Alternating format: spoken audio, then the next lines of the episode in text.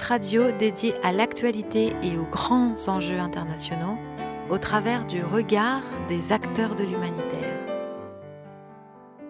Une émission présentée par Pierre-Alain Gourion. Bonjour à tous, euh, Pierre-Alain Gourion depuis le Loft Art à Villeurbanne dans une nouvelle édition euh, de notre émission Human, Toi l'homme, que fais-tu de ta planète? Et aujourd'hui, euh, cette planète, nous allons en parler à travers ce que l'on nomme le colonialisme vert. Qu'est-ce que c'est que le colonialisme vert?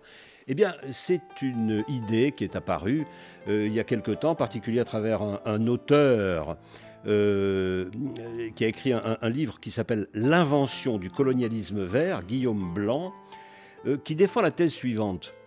Les colonisations du 19e siècle euh, auraient abouti en quelque sorte à ce que l'homme blanc occidental a exporté son idée de la nature, qui existait moins bien en Europe parce qu'il y avait l'industrialisation, et eh bien en particulier dans les territoires africains. Ma définition est un peu sommaire, elle va être largement complétée et avec, euh, euh, avec talent euh, par mes trois invités d'aujourd'hui que je vais saluer. Fiore Lungo, bonjour. Bonjour. Voilà, Fiore, est-ce que j'ai prononcé correctement votre nom? Oui, très bien, merci. Voilà, vous êtes d'origine argentine, donc italienne en quelque sorte, et vous êtes la directrice d'une ONG internationale euh, qui s'appelle euh, Survival International, Survival International. Vous êtes la directrice France de cette institution. Oui. Qu'est-ce que fait cette institution, cette ONG Survival lutte depuis 50 ans euh, contre le racisme envers les peuples autochtones. Donc, nous faisons des campagnes publiques parce que notre but, c'est changer l'opinion publique, changer la manière dans laquelle nous, ici, nous voyons les peuples autochtones et du coup aussi notre politique.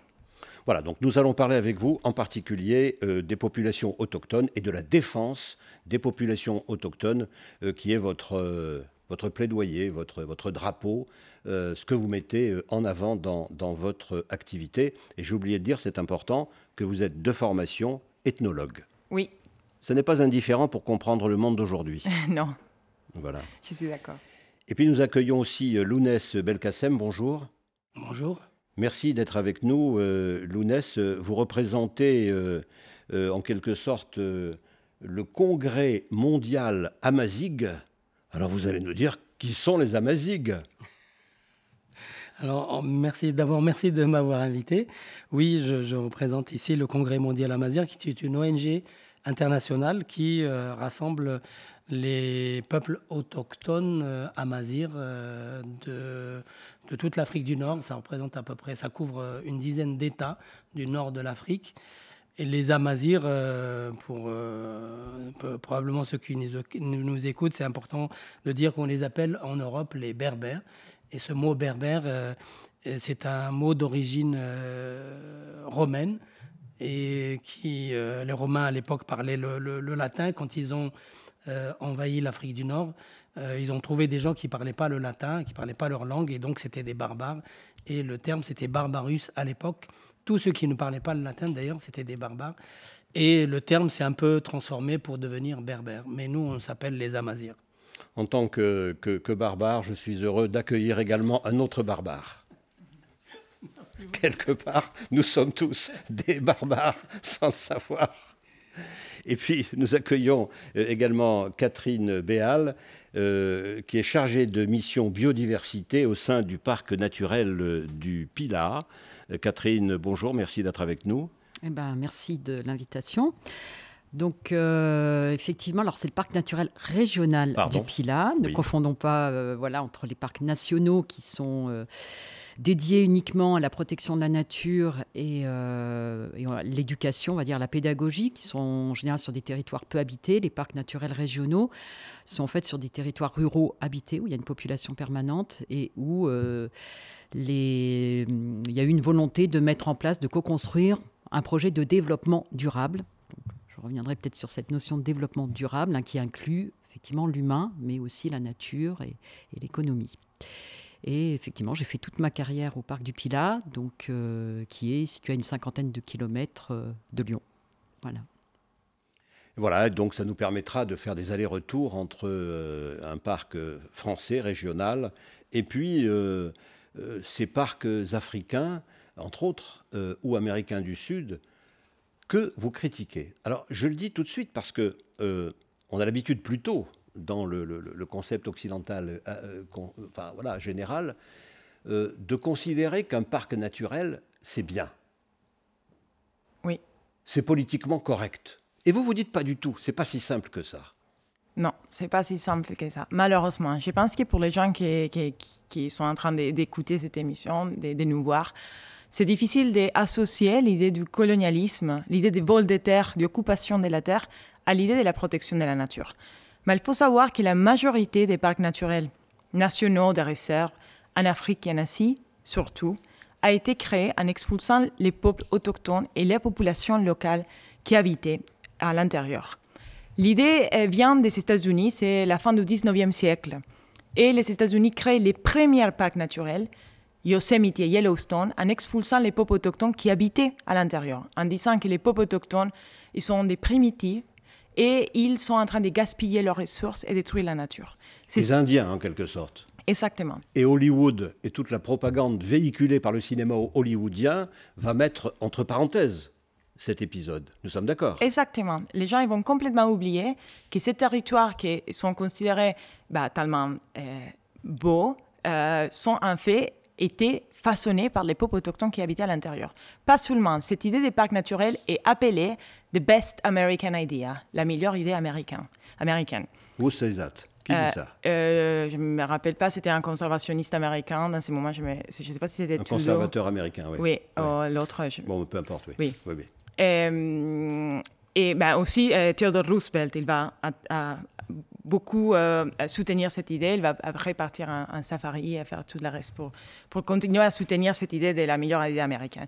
C'est ce modèle de, ces modèles de protection de la nature qui après est importé en Afrique et en Asie pendant la colonisation, parce que les modèles de colonialisme vert est né ensemble aux empires coloniaux. Donc, euh, c'était la deuxième révolution industrielle en Europe. Plus nous, on détruisait la planète en Europe, plus on avait besoin de recréer la nature détruite ailleurs. Et donc, on a commencé à créer ces premiers parcs naturels en Afrique, dans lesquels toute activité humaine qui était faite par la population locale par exemple, la chasse, la cueillette, l'agriculture étaient complètement interdites. Ces modèles ce n'est pas, seulement lié au passé, on peut penser bon, s'agissait du colonialisme, le colonialisme n'existe plus là. Malheureusement, l'idée que les peuples autochtones détruisent la nature et qu'il faut les éloigner est vraiment très... Hum, encore, il existe beaucoup à l'intérieur des grandes ONG de protection de la nature on est toujours voilà, vous êtes, pardon, je, vous arrête parce que vous allez très très vite. Pardon. Euh, non, vous allez très vite dans votre tête parce que vous avez l'habitude de ça. Mais il faut penser que euh, pour nous, euh, qui sommes des béotiens, je vais me présenter comme un béotien, qui ne savons pas, on a besoin d'intégrer toutes ces notions. Alors vous dites par exemple que les grandes ONG qui sont censées défendre la nature sont dans l'erreur. Alors ces grandes ONG, on va les nommer, on ne va pas hésiter à les nommer. Non, non, non, on n'hésite pas. on n'hésite pas. Qui c'est les grandes ONG qui défendent la nature? C'est les WWF, euh, c'est la WCS, African Parks, euh, les IUCN, euh, et, aussi l'UNESCO dans des plans de projets de protection de la nature. Donc, Voilà, et vous vous dites, vous faites erreur. Oui. Vous, grandes ONG, vous, Organisation des Nations Unies, vous êtes dans l'erreur et j'explique pourquoi. Oui, en, sachant que plein de ces organisations ont été créées à la fin de la colonisation. Donc, les gouvernements africains commencent à, les États africains commencent à, à, faire de l'indépendance, à demander l'indépendance, et les Occidentaux ont peur que la nature qu'ils ont réussi à enfermer soit détruite par les nouveaux États euh, indépendants. Donc, euh, plein des organisations comme les WWF. Mais pourquoi est-ce que, les colonisateurs, les anciens colonisateurs, quand ils accèdent à l'indépendance ou quand ils sont obligés d'accéder à l'indépendance, pensent que les, populations locales vont détruire la nature? Pourquoi cette idée? Parce qu'ils sont racistes, parce qu'ils pensent que les Africains et aussi les Asiatiques, ils sont incapables de gérer la nature, que seulement la science occidentale. On est dans les années, comme j'ai expliqué, quand les, c'est la fin du 19e siècle. On a la deuxième révolution industrielle, on a aussi le darwinisme. C'est les moments dans lesquels la, société occidentale se considère la fin de l'évolution, c'est la civilisation. Donc tout le reste, tout le reste des personnes, ils ne comprennent pas qu'est-ce qu'ils font. Donc les peuples autochtones, ils sont des primitives, ils vont un jour évoluer comme nous, ils vont finir par détruire la nature. Ils ne comprennent pas la richesse de leur territoire. Donc il faut les, il faut les éduquer, il faut protéger ces territoires. Euh, au nom Dans le cadre, en quelque sorte, de, de, de, euh, de ce qui est véhiculé par l'idée colonialiste euh, de l'époque, y compris la gauche de l'époque, disons-le, pour, lequel, pour laquelle, et, et, et, puis tous les républicains, et j'allais dire la Révolution française, pour faire une référence française, nous exportons notre culture, nous exportons le savoir, nous exportons les lumières. Exactement. Et nous savons ce qu'il vous faut, à vous, peuple autochtone. Oui. C'est ça l'idée. Exactement. C'est la même chose. C'est les mêmes types de. En fait, c'est pour ça qu'il s'appelle colonialisme vert. Parce que ce type de, mentalité a été, a été a façonné toutes les politiques, pas seulement la politique de, de l'école dans les colonies, mais aussi les politiques de l'environnement. Donc, euh, et ça, c'est une histoire un peu cachée. Donc, euh, une fois qu'on a les États indépendants, les États occidentaux ont peur. Donc, il, crée tous ces, il aide à créer ces organisations, le Fonds mondial pour la nature, euh, l'IUCN, qui avait un autre nom, euh, pardon, Union internationale de la nature en français. Et donc, il, il, aide à créer toutes ces organisations pour protéger, pour continuer à pousser cet agenda, soi-disant au nom de la protection de la nature. Donc, on continue, même les jours d'aujourd'hui, à créer des serres protégées en Afrique et en Asie où les activités humaines qui sont soutenables et qui ont été essentielles dans, euh, dans la protection de la nature de ces territoires. Soutenables au sens euh, sustainable en anglais, au, sens euh, de l'ONU précisément, et au sens des, des, grandes des ODD, des de développement durable. Exactement, dans le sens que... de développement durable. Oui, dans le sens que les peuples autochtones ils ont besoin de leur environnement pour vivre, de la terre, et donc ils font tout les possibles pour maintenir la ressource pour les prochaines générations. Ça, c'est l'idée des soutenables. Donc, donc, on continue à créer ces, ces aires protégées, on continue aujourd'hui. La chose qui s'ajoute, c'est la militarisation. Donc, euh, il ne crée pas seulement euh, aujourd'hui les grandes ONG de protection de la nature soutiennent les États africains dans la création des aires protégées, donc des parcs naturels, des réserves, où les populations ne peuvent pas accéder, mais en plus, on a des, gardes du parc armés qui tirent des sous, et des fois ils torturent, ils arrêtent toutes les personnes qui essayent d'entrer dans ces terres. Mais juste une petite précisation, ces terres, comme je les expliquais, sont territoires, ne sont pas des terres. Territoires, ça veut dire qu'ils sont les populations locales et les peuples autochtones ont une relation profonde avec ces terres. Ils l'ont façonné, ils ont besoin d'y aller dans leur, terre. C'est leur moyen de subsistance, bien sûr. Ils mangent les choses de la terre, mais il y a aussi une relation symbolique. Donc, ils ont besoin d'aller dans leur terre, que ce soit la forêt, la savane, les déserts, pour pratiquer leur rituel, pour pouvoir euh, leurs mortes. Donc, euh, une fois qu'on les empêche l'accès à ces terres, on n'est pas seulement en train de commettre un crime euh, parce que les peuples autochtones, ils n'arrivent plus à manger, mais c'est aussi un, sort d'ethnocide. Euh, c'est une manière de tuer aussi un, mode de vie. Et c'est aussi un mode de tuer, et ça c'est la chose que nous pensons soit plus importante, pour, aussi pour expliquer notre campagne, ils sont en train de tuer aussi la biodiversité. Parce que les 80% de la biodiversité se trouve dans les territoires des peuples autochtones. Donc toutes les données aujourd'hui disponibles nous démontrent qu'il y a des peuples autochtones, quand ils ont leurs droits reconnus, quand ils peuvent, peuvent accéder à la terre, en fait, on a une nature en meilleure santé. Il y a moins de déforestation, il y a plus de biodiversité. Donc ce type d'air protégé devient une sorte d'apartheid, où seulement les riches qui payent pour y accéder, comme touristes, ou pour faire la chasse au trophée, mais c'est une autre histoire, et les populations locales qui sont les moins responsables de la perte de la biodiversité, ils sont exclus. Mais en même temps, à l'intérieur de ces réserves, il y a où la, biodiversité se perd. Parce qu'il y a des touristes, donc des touristes de masse, il y a la chasse aux trophées, et il appartient à l'État. Donc des fois, l'État il donne aux entreprises la possibilité de continuer à faire des activités extractivistes. Une fois que la population locale qui dépend de la terre pour vivre perd leur droit à la terre, en fait, la terre euh, et, euh, bah, s'ouvre euh, au business. Et donc, ça, c'est des choses qu'on a, moi, en tant que chercheuse, très bien remarquées. Et ça se passe, comme je disais, partout. Ce n'est pas les Kenya, ce n'est pas la Tanzanie seulement, c'est les Congo, c'est les Cameroun, c'est l'Inde, c'est Népal, c'est partout. C'est systématique, c'est un modèle de protection de la nature qui ne marche pas.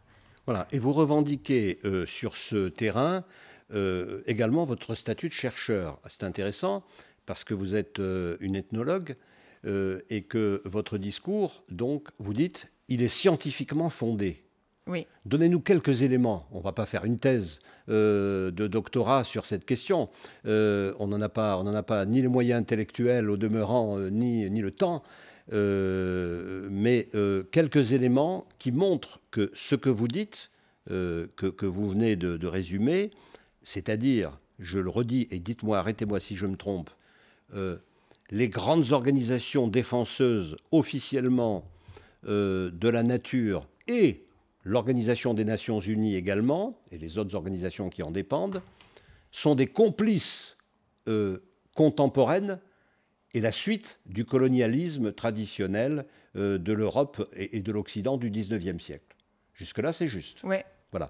Donnez-nous des éléments euh, qui vont conforter cette opinion, qui est une opinion politique forte. Oui. Et euh, j'allais dire, euh, euh, oui, on, casse des, comment dit-on en sociologie, on est en train de casser des images, n'est-ce pas, en faisant ça. Donnez-nous des éléments de, de, de, fondement scientifique. Oui. Un exemple peut-être. Oui, un exemple, oui. je travaille beaucoup, beaucoup comme chercheuse, ça veut dire que je vais dans les terrains dans plusieurs pays, je m'assois avec les peuples autochtones et je les pose des questions, des questions sur quels sont leurs problèmes. Euh, donc, les, peuples avec lesquels je travaille ont été expulsés, ils sont marginalisés à cause des, des, parcs naturels. Un exemple que je donne toujours, parce que pour moi, c'était les premières. Euh, non, bah, vraiment, les premières, c'était les réserves des tigres en Inde, mais je vais parler après peut-être. C'était les plus forts, euh, c'est au nord du Congo. on a un parc naturel qui, bien sûr, appartient, qui, est en train d'être créé, qui appartient en théorie à l'État du Congo. Parce que, pourquoi je dis en théorie? Parce que si on regarde d'où vient l'argent, il faut toujours regarder où vient l'argent. Qui finance ces parcs? Donc, euh, on peut comprendre la responsabilité que nous avons. Les parcs étaient financés, étaient parce qu'on a réussi à l'arrêter, mais étaient financés par l'Union européenne, la Commission européenne, par les programmes des Nations Unies au, au développement et co-gérés par les WWF. Ça, vous pouvez les trouver, ça s'appelle Mesokja. Euh, vous pouvez les trouver en Internet. C'est le parc de Mesokja. Comment ça s'écrit? D-G-A. Et, donc, c'est un parc au nord du Congo. Et les parcs, depuis les débuts, et moi, j'ai eu accès aux documents, euh, j'ai demandé l'accès aux documents à la Commission européenne. Donc, je connais bien comment les WWF a décrit les parcs. Il a été toujours décrit comme une forêt, une forêt vierge. Donc les WWF, ils demandent de l'argent à la Commission européenne, ils disent on vous protégez cette forêt magnifique au nord du Congo, il y a plein des éléphants, la forêt est vierge. Première erreur et premier crime, la forêt, elle n'est pas vierge. Les peuples autochtones Baka sont des chasseurs-cueilleurs, soi-disant pygmées, habitent à l'intérieur de ces forêts depuis des générations. Donc on, on, est en train d'invisibiliser. Oui, cette virginité, quel sens a-t-elle? C'est quoi la virginité d'une forêt au demeurant? Exactement. Mais c'est un mot, en fait, derrière lequel se cache ce colonialisme. Nous, on ne voit pas que la forêt est façonnée, on pense que la forêt est sauvage. Parce que pour nous, euh, il n'existe pas, les peuples autochtones. Mais les peuples autochtones, ils habitent là-bas. Donc les WWF amènent, avant que l'État du Congo approuve les parcs, euh, créent un, siège pour les éco-gardes, pour les gardes du parc. Donc on a les WWF qui co-gèrent, WWF, Organisation de protection de la nature, co-gèrent des gardes armés. Et ces gardes armés, avant que les parcs soient créés, quelqu'un a donné l'ordre, vous ne pouvez pas laisser entrer des personnes dans la forêt. Les Baka, ils sont toujours entrés dans la forêt, ils ne comprennent pas ce qui se passe. Ils entrent dans la forêt, ils sont battus, ils sont arrêtés, ils sont violés. Il y a plein de, nous avons recueilli plein de témoignages de tout ça que vous pouvez regarder dans notre site web. On a des vidéos. Euh, mais la chose plus importante, peut-être pour c'est qui nous, euh, qui, euh, c'est difficile de, de, croire des fois des activistes, c'est que la Commission européenne et les Nations Unies tous les deux, ils sont, ils sont fait des enquêtes après notre alerte. Ils sont tous les deux produits, bah, non, ils sont tous les deux suspendus les fonds. Les Nations Unies ont produit un rapport. le financement. Exactement, le financement pour les parcs. Et les Nations Unies ont produit un, rapport très fort dans lequel ils disent que les projets, après, ne peuvent plus continuer, continuer parce qu'il a violé les droits de la population locale. ça veut dire ça que, que votre plaidoyer euh, à vous, euh, euh, Survival International, j'ai oublié de dire en commençant, pardon, que nous, nous, créons cette émission et nous collaborons dans cette émission avec Agir ensemble pour les droits de l'homme, et c'est par, son intermédiaire que, que, vous êtes là dans le cadre du programme Mind Changers. que oui, j'ai perdu le fil, aidez-moi. Euh, les, Nations Unies sont suspendues les financements et tout le reste. Voilà, grâce à votre action euh, de, de, plaidoyer qui a fait évoluer en quelque sorte la communauté internationale sur ce sujet. Oui. Et c'est vrai que on est en même temps dans une période charnière parce qu'on est après le Covid, on en dira peut-être un mot tout à l'heure, et que euh, on est en train de remettre en cause assez vite, à très grande vitesse, tout un tas de, de, de données sur lesquelles on fonctionnait aujourd'hui. Et on a besoin sans doute de le faire pour affronter euh, les, crises euh, qui, euh, qui, nous arrivent. Alors, vous savez, on a démarré très, très sérieusement sur ces sujets.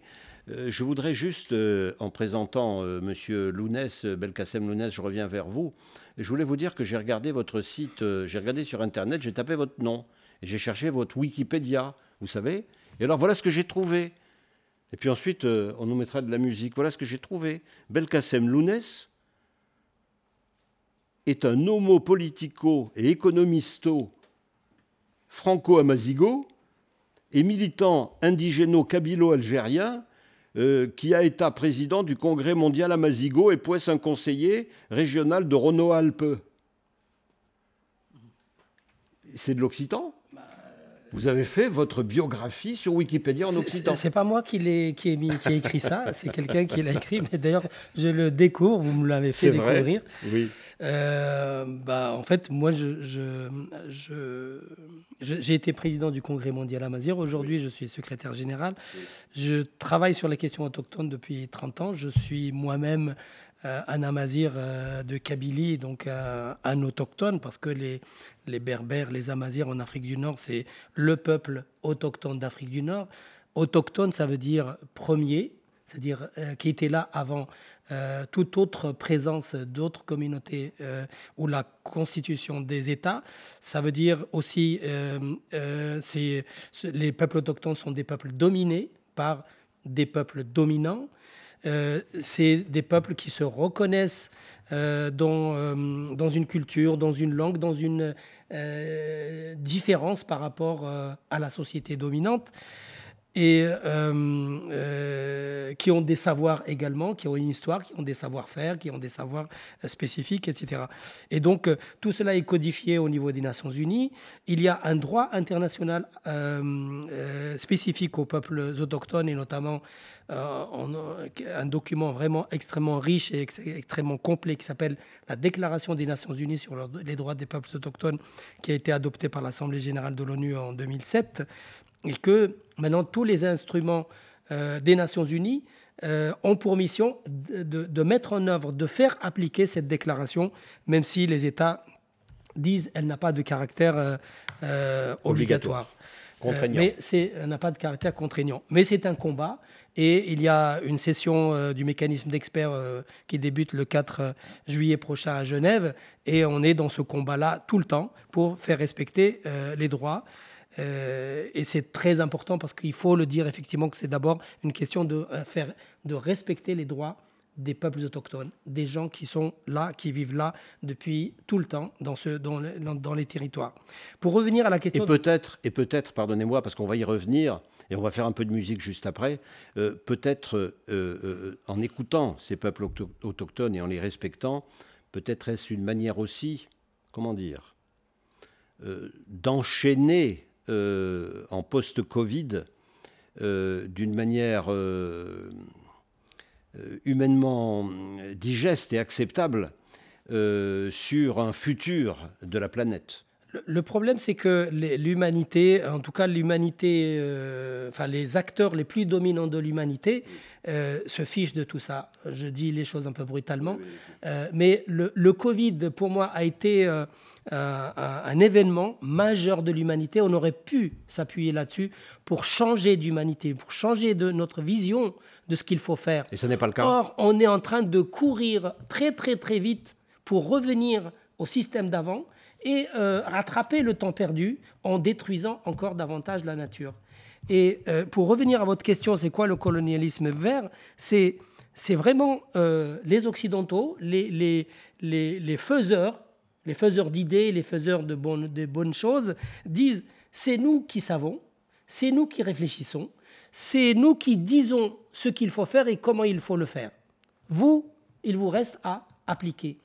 Et même lorsque les Nations Unies, comme je l'ai dit, adoptent des, des, règles et donc des, du droit et des normes juridiques, eh bien, les États euh, s'en fichent. Ils passent outre en disant, euh, par exemple, ça n'a pas de caractère euh, contraignant. Mais même lorsqu'il y a des conventions qui ont un caractère autochtone, pardon, qui ont un caractère contraignant, eh bien, ça, ça ne s'applique pas parce qu'il faut, de, il faut de la police pour faire appliquer les lois pour, euh, amener euh, ceux qui ne respectent pas la loi euh, devant le juge. Et, on, ne sait pas, on ne sait pas faire de l'exécution de, en droit international. Il n'y a, pas les casques bleus pour faire respecter les droits des peuples et les droits de l'homme. Pas encore. Ça va peut-être arriver. Ben, je ne sais pas. Mais en tout cas, c'est c'est une. Comment dire Aujourd'hui, les peuples autochtones ne disent pas qu'il ne faut pas protéger la nature eux, ils y vivent et euh, elles, conditionnent leur propre survie. Si la nature est détruite, ils sont détruits. Ils le savent. Donc ils sont les premiers euh, remparts euh, pour protéger cette, nature, mais on ne les laisse pas faire. Et comment se font les parcs, par exemple, dans ce que je connais notamment en Afrique du Nord? Eh ben, Je viens, j'amène les barbelés, les grillages, euh, j'amène la police et la gendarmerie ou l'armée même avec moi, et tous ceux qui sont là-dedans, dans le périmètre, dehors. Et donc, les sources pour faire euh, boire les, troupeaux, eh bien, on n'y a, plus accès. Les maisons sont détruites. On vous donne au Maroc euh, ou en Algérie ou ailleurs 4 dirhams le mètre carré. 4 dirhams, vous savez ce que c'est Combien 4 dirhams? C'est 20 centimes d'euros pour aller vous faire voir ailleurs. Et en général, les gens, ils vont où avec 4 dirhams le mètre carré? Ils vont euh, grossir les bidonvilles de Marrakech, de Casablanca euh, et d'ailleurs. Belkacem, je, je, comprends votre passion, elle est fortement euh, justifiée, mais je voulais juste permettre à notre musicien et quand vous le regardez, vous voyez que c'est un berbère aussi, de nous faire quelques, quelques petits éléments musicaux pour nous détendre au milieu de ces complexités techniques.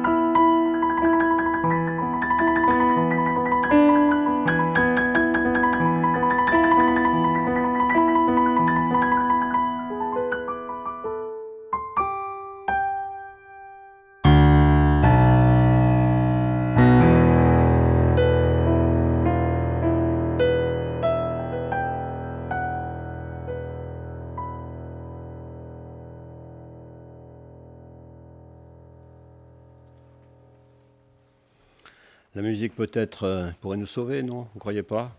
Nous sommes avec Belkacem Lounès, euh, nous sommes avec euh, Fiore Longo et nous sommes avec Catherine Béal autour de cette notion de colonialisme vert. Alors j'étais en train de me demander, euh, Fiore, comment vous situez dans le contexte que vous nous avez décrit en début d'émission, eh bien l'apparition en Europe et en France en particulier des parcs régionaux? C'est une question que les gens nous posent souvent. Et en fait, ça sert exactement à expliquer notre concept de racisme. Parce que les Européens, ils ont créé des parcs naturels euh, de différents types en Europe, complètement différents par rapport aux parcs qu'ils imposent en, Afrique et en Asie. En Europe, aucun parc pourrait être créé sans le consentement de la population locale. Euh, il ne pourrait pas être créé sans laisser les gens aller à l'intérieur. On ne pourrait pas mettre des gardes armés en face d'un parc et tirer des sous aux gens quand ils vont euh, faire du pâturage à l'intérieur du parc ou à faire de la cueillette. Donc ça démontre clairement que les modèles des parcs naturels en Afrique et en Asie euh, sont fondés dans le racisme. Sur le racisme, je comprends. Catherine, Catherine Béal, c'est votre sentiment aussi? Alors, je ne connais pas spécialement, effectivement, ce, terme colonialisme vert, je, le, je, ne connaissais pas, hein, je l'avoue. Alors, ce que je peux dire, c'est que le parc du Pilat était un des premiers parcs naturels régionaux. Euh, dans les années, il a été créé en 74 et c'est vrai qu'à l'époque, c'est un parc périurbain, mais il a été créé à l'initiative des citadins. Alors, il, a une histoire un peu particulière par rapport à d'autres parcs naturels régionaux. Qui est-ce qui le crée à l'époque? À l'époque, ben, c'est quand même sur une, une, initiative locale, on va dire. Et euh, en fait, en, euh, en, 74, alors ça a beaucoup évolué parce que les régions, en termes d'institutions, n'existaient pas. Donc aujourd'hui, c'est à l'initiative, euh, alors c'est très renforcé, hein, la gouvernance est très locale, donc il faut vraiment qu'il y ait une volonté locale. Et c'est les régions qui porte euh, donc après le projet une fois qu'il a été euh, construit. Alors quand je dis projet, c'est un, c'est écrit, hein, c'est formulé dans une charte, une charte de parc naturel régional, qui est un contrat moral qui engage donc les communes, les, intercommunalités maintenant et autres collectivités. Donc et c'est la, la, région qui participe aussi à cette construction du projet, qui porte ensuite le projet au niveau du, de l'État, et le parc est créé par un décret interministériel. Mais les autochtones, en quelque sorte c'est-à-dire les habitants du parc du, Pila ne sont pas, comme dans l'exemple donné euh, en Afrique, interdits de parc du Pila, bien entendu. Ils sont intégrés. Ce que je voulais dire, voilà, il y, a eu une évolution parce qu'à l'époque, alors je, n'étais pas là à l'époque, mais dans les années 70, c'était quand même euh, considéré par les populations locales, hein, enfin du, Pila, euh, pour eux, ils allaient être dans une réserve d'Indiens. Hein, c'est ce qu'on m'a rapporté. Ah, ils ont, ils ont réagi de cette manière-là Ils ont réagi de cette façon-là parce qu'en plus, c'était des c'était une, initiative euh, de citadins, de Stéphanois euh, euh, essentiellement. Et voilà, et le Pilat, c'était le poumon vert de, Saint-Étienne, une ville industrielle. Et moi qui ne suis pas pilatoise, hein, même le terme de pilatois n'existait pas, parce qu'en fait, le Pilat, c'est un peu un massif donc de moyenne montagne, c'est une frontière entre, au niveau linguistique entre le franco-provençal et puis le, j'allais dire l'Auvergnat, mais qui c'est sûrement pas le bon terme. Euh, donc un territoire euh, assez euh, qui est pas du tout homogène. Hein. donc c'est vraiment une frontière et, il n'y avait pas de nom pour désigner les habitants du Pila. En fait, ça a été soumis à, un vote hein, par les, au niveau de la population dans, pour la, il y a une dizaine d'années. Et donc, c'est Pilatois et Pilatoise qui a été retenu. Euh, et, euh, Mais on n'est pas dans une forteresse. On n'est pas dans non les parcs naturels. Alors c'est vrai qu'il y a il n'y a pas de garde armée il y a cette euh, idée, Il y a cette idée parce que quand des fois quand on nous appelle, on nous dit mais quel est le droit d'entrée pour entrer dans un parc? Parce que ce mot parc a été tellement galvaudé. Il y a les parcs zoologiques, il y a les parcs nationaux, il y a les parcs régionaux et c'est voilà, il y a différentes des parcs publics, les jardins publics. Donc ce mot parc est très porte à beaucoup à de confusion. Et puis avec l'international, hein, les, parcs africains, les grandes réserves africaines. Et donc les parcs régionaux, effectivement, reposent, en fait, euh, considèrent que l'homme fait partie de la biodiversité, créateur de biodiversité. S'il n'y avait pas de milieu agricole, on n'aurait pas, euh, par exemple, d'alouettes ou d'une faune spécifique et une flore spécifique. Et ce que je pense, c'est qu'effectivement, avec l'industrialisation, la mécanisation, on tend à uniformiser quoi, les territoires et je crois que c'est la plus grosse menace, en fait, euh, qui pèse un peu sur ces milieux naturels qui ont tendance à s'uniformiser. On voit bien les espaces agricoles. Bon, ben, euh, quand on est sur euh, la mécanique, on a besoin ben, d'araser des haies. On, enfin, voilà, on a des paysages qui s'uniformisent, un peu comme les, les, abords des villes. Et je pense que c'est une des plus grosses menaces. Et c'est vrai que les peuples autochtones, je ne sais pas si on peut en parler en, France, en, métropole, mais oui. Mais, euh, oui. Donc ont un savoir-faire effectivement avec cette connexion avec leur environnement très, très étroite qu'on perd. Mais oui, parce que euh, Belkacem Lounès va nous expliquer ça, avec son, savoir et, son, passé aussi de représentant régional, je ne l'ai pas dit tout à l'heure, mais d'élu régional chargé euh, tout de même des langues régionales. J'ai eu également à, étudier euh, les candidatures euh, euh, des parcs régionaux, notamment quand j'y étais, il y avait par exemple le, parc régional de la Drôme. C'est vrai qu'il est proposé par les acteurs, les élus locaux, et il est délibéré au niveau du conseil régional et, voté par, par la région. Qui a coupé, je le dis au passage, euh, avec son président euh, actuel qui a coupé ou qui est en train de couper ou qui pourrait couper euh, pas mal de subventions. Je ne me prononce pas. En direction du PILA. Bah, Au passage. Hein, oui, voilà. Bah, actuellement, les, effectivement, les collectivités, tout ce qui est finances publiques, ça bah, alors peut-être avec le Covid, la crise, enfin on ne sait pas. Enfin voilà, c'est un peu plus compliqué. Alors moi je trouve que euh, la différence effectivement entre les, PNR, euh, c'est-à-dire les, parcs, nationaux, euh, non naturels régionaux, naturel régional, régionaux, et ce qui les, parcs en Afrique, c'est que comme Christine vient de le dire, la demande vient de la base. Autrement dit, la, les populations locales, les élus locaux, ce sont eux qui portent le projet à l'origine et qui demandent le classement de leur territoire. En Afrique, c'est pas du tout ça. C'est ça vient d'en haut. Et le, drame, c'est que les, populations, les communautés locales ne sont pas du tout ni consultées, ni associées. Et ça, ça viole euh, une des, un des articles de la Déclaration sur les droits des peuples autochtones qui parle de, euh, du, consentement préalable, libre et éclairé. Donc, euh, ça pourrait, c'est-à-dire que les, populations locales sont les premières intéressées par la, protection de leur environnement. Mais il faut le faire avec elles, pas contre elles. Et euh, donc, par exemple, ça pourrait, on pourrait dire, euh, y compris la solution de sanctuariser, c'est-à-dire créer un sanctuaire euh, permanent ou, provisoire pour protéger Sanctuaire, ça veut dire que personne n'a le droit d'y rentrer. Oui, mais momentanément dans un endroit pour protéger certaines espèces menacées, etc. Tout est possible à partir du moment où vous le faites en concertation avec euh, les, locaux. Et euh, par exemple, lorsque les, les, communautés autochtones, elles sont capables de, d'abandonner leurs terres, mais il faut leur, les compenser, il faut leur donner de quoi vivre dans des terres à côté ou un peu plus loin. Il faut les employer dans, les parcs parce qu'un parc, ça a besoin d'être entretenu.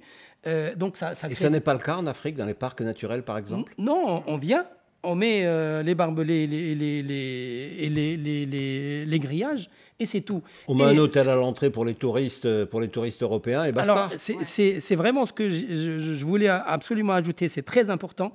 Euh, alors c'est réfléchi de l'extérieur et c'est dans l'intérêt des gens de l'extérieur, pas des, communautés locales. Et donc, par exemple, ça, devient même des terrains de jeu. C'est-à-dire, euh, on crée un sanctuaire et on vient pratiquer la chasse euh, en, faisant, en faisant venir des gens richissimes, des villes, des citadins par exemple, ou de l'étranger. L'exemple concret euh, L'exemple concret, par exemple, la chasse à l'outarde dans, le, dans, les, dans les parcs en Afrique du Nord. Il y a les, les émirs du Moyen-Orient qui viennent et avec leur 4x4 et ils courent derrière les quelques outardes qui restent encore en vie pour les chasser. Et ils font ça. Qu'est-ce que c'est les outardes? Oui, je voulais poser la même question. Vous alliez poser la même question, merci. Qu'est-ce que c'est les outardes C'est euh, c'est pas le dahu, c'est pas la chasse au dahu. Euh, non, c'est un peu une espèce de. Un oiseau euh, de Pardon C'est un oiseau. C'est un oiseau, mmh. un peu une grosse perdrix qui marche mais qui vole aussi. mais c'est un, un, un, animal rare et, donc qui est protégé normalement. Mais que ces messieurs-là euh, viennent euh, chasser. Et puis c'est facile, à, c'est facile à tuer peut-être, parce que ça vole pas très vite, non? Bah, Oui, et puis bon, quand vous, êtes en 4x4 et puis vous êtes armé avec des, des, des, fusils à jumelles, etc. etc. Donc voilà, donc c'est, c'est vraiment des terrains de jeu pour citadins aisés. et pour des étrangers également fortunés. Donc c'est vraiment du mépris et ça n'a rien à voir avec la protection de la nature. Donc c'est, et, ça crée des drames. Et si vous vous y opposez, eh bien, euh, il y a l'armée qui vient vous, vous, arrêter et même vous tuer si vous vraiment euh, vous, Et par exemple, notre, je, finis avec ça sur la question de la répression. La présidente de notre organisation en Algérie, bah, elle est en prison depuis le 24 août dernier. Ça veut dire que ça fait 10 mois qu'elle est en prison uniquement parce qu'elle défend euh, les droits de... La présidente internationale du Congrès euh, mondial Amazir, qui s'appelle euh, Kamira Naïtsid, elle est en prison en, détention, les autorités algériennes l'ont mise en détention pour quel motif? Pour motif de terrorisme, figurez-vous. Parce que quand vous défendez vos droits, contre un État, l'État décide que vous êtes un terroriste. Et donc là, elle est en détention provisoire, c'est-à-dire pas jugée. Et en attendant, ben voilà, euh, vous vous morfondez. Et puis c'est les données kabyles aussi, euh, la Kabylie qui peut revendiquer par certaines de, ses, euh, de, certaines de ses composantes une autonomie, voire une indépendance. Bien entendu. Par rapport à l'État national algérien. Après, Car derrière toute notre discussion, il y a aussi, et on y reviendra tout à l'heure, voilà, le rapport entre l'État national et les montées de, de, la, de ce que l'on va appeler pour aujourd'hui la société civile. Hein, la société locale. cette, opposition, cette opposition entre les, entre, les deux, entre les deux structures, mais on y reviendra dans un mais instant. Mais plus il y a de violations des droits, plus la société civile euh, réagit. Oui, normal. Oui, oui.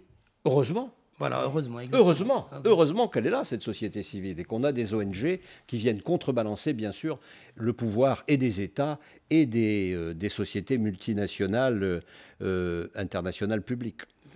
Bon, on est sérieux, hein? Et si on écoute un peu de musique, non Allez. Bonne idée. Ouais. Ça pèse un peu. Ouais.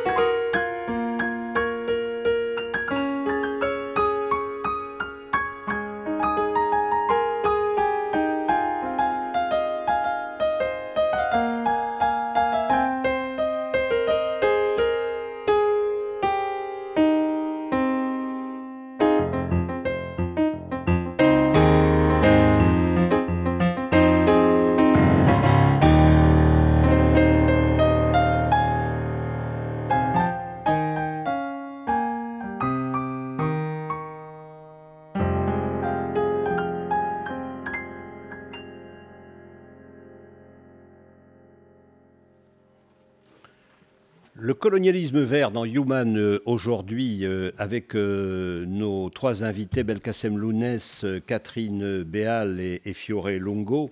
Alors, beaucoup de questions, beaucoup de questions qui affleurent dans notre, dans notre entretien, qui, qui passent vite parce que les... le débat est riche. C'est un peu une histoire du monde qu'on est en train de se raconter là. C'est un peu euh, une, manière de récit de notre passé qu'on est en train de construire.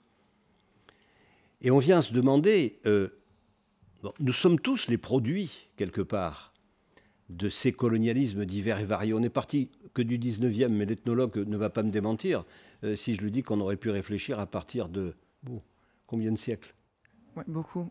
Au moins la conquête espagnole de, l'Amérique. Donc, euh, et bien au-delà. Et bien au-delà, sans doute. Donc, euh, comment faire évoluer cette histoire? Comment, euh, vous voyez ce que je veux dire? Je m'interroge sur, sur bon, le regard critique, c'est entendu, il est nécessaire. C'est un bon contrepoids, c'est ce qu'on disait à l'instant, à la puissance des sociétés nationales et des sociétés internationales, publiques. Donc la réaction de, la société civile est tout à fait essentielle. Mais dans quelle direction? Comment structurer le futur? Comment passer de cet épisode euh, du Covid, deux ans que nous venons de vivre, euh, à autre chose? Comment profiter de, cette première pandémie, de cette pandémie, de cette peut-être cette première, euh, de ce premier écroulement partiel de la planète, puisqu'on en est là aujourd'hui, pour avancer et avancer dans la bonne direction. Et comment le faire? Oui. Vaste question, je ne sais pas à qui je la pose. Moi, j'ai une petite idée de qu'est-ce que, comment. Oui, allez-y, Fiore. Euh, euh, je vais raconter une chose qui m'est arrivée. J'étais en Tanzanie euh, il n'y a pas longtemps et du coup, j'ai voyagé avec un Maasai. qui dans ces moments, ils sont en train d'être expulsés aussi au nom de la protection de la nature. Donc un Maasai, c'est une population qui habite où? Euh, ils habitent en Tanzanie, au Kenya, et ils sont des sociétés pastorales. Donc, le sud de l'Afrique, colonisé, ex-colonisé par euh, les Britanniques, pour aller vite. Hein. Exactement, oui. Anglophone. Oui, anglophone. Les Maasai ont été expulsés du Serengeti National Park, un parc euh, emblématique pour tout le monde. Donc, j'étais en train de, de, me promener dans une de ces régions et je vois les sèvres, sèvres, c'est dit en français. Zèbres. Des sèvres avec des moutons et, non, pardon, des vaches. Du coup, il y avait les sèvres, les vaches et les maisons Maasai. Et moi, j'ai dit, bah, regarde, il y a des sèvres à, côté des vaches. Et mon ami Maasai me répond, ah oui, c'est normal. Et moi, je me dis, bah, en fait, nous, ici, on n'a jamais vu ça. On regarde National Geographic et on voit juste des sèvres, des girafes, des lions.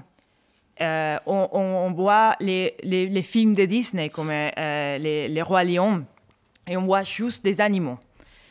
Et, lui m'a dit, bah, en fait, euh, dommage pour vous parce que la réalité, c'est différent. Et je me suis dit, si on arrive à changer les images qu'on a dans la tête de cette idée de nature, on pourrait vraiment faire des politiques différentes. Et comment on imagine ces politiques différentes? Simplement. Vous êtes en train de dire, pardon de vous couper, euh, ce qui compte, c'est ce que vous soulignez là, c'est le regard. Et c'est le regard occidental sur, quand je parle du Kenya, je montre pas des vaches. Il faut que je montre des zèbres. Exactement. Mais c'est un peu comme l'image de la libération de Paris. Oui. On voit Charles de Gaulle et le général Leclerc et euh, on pense qu'en fait des blancs français, ils sont libérés Paris. Alors quand on regarde l'histoire, la vérité, les 60% des troupes françaises étaient noirs. Oui. Et je, me dis, si, on, si à l'époque, on aurait mis la vérité, on aurait fait une photo avec des noirs et Charles de Gaulle, oui peut-être que la colonisation serait finie dans ces moments-là. Si Charles de Gaulle avait été noir, euh, c'est sûr que les choses eût été peut-être différentes en France, je ne sais pas. Oui. Mais au-delà du couleur de la peau de Charles de Gaulle, c'était les, troupes françaises, les 60% des troupes françaises étaient noires. Et il y a très peu de Français qui c'est ça. Ils pensaient être libérés par le général Leclerc. Et en fait, si on, arrivé, on, arrivait à, si on arrive à, à, à changer nos images et comment nous, on se raconte les présents et les passés, on peut très bien changer notre politique. Notre politique, ils sont façonnés pour des images qui ont été reproduites et produites par, un modèle, par, la colonisation, par le racisme. Donc il faut être iconoclaste, il faut arriver à détruire nos images pour pouvoir avancer dans les présentes. Ça, c'est mon point de vue.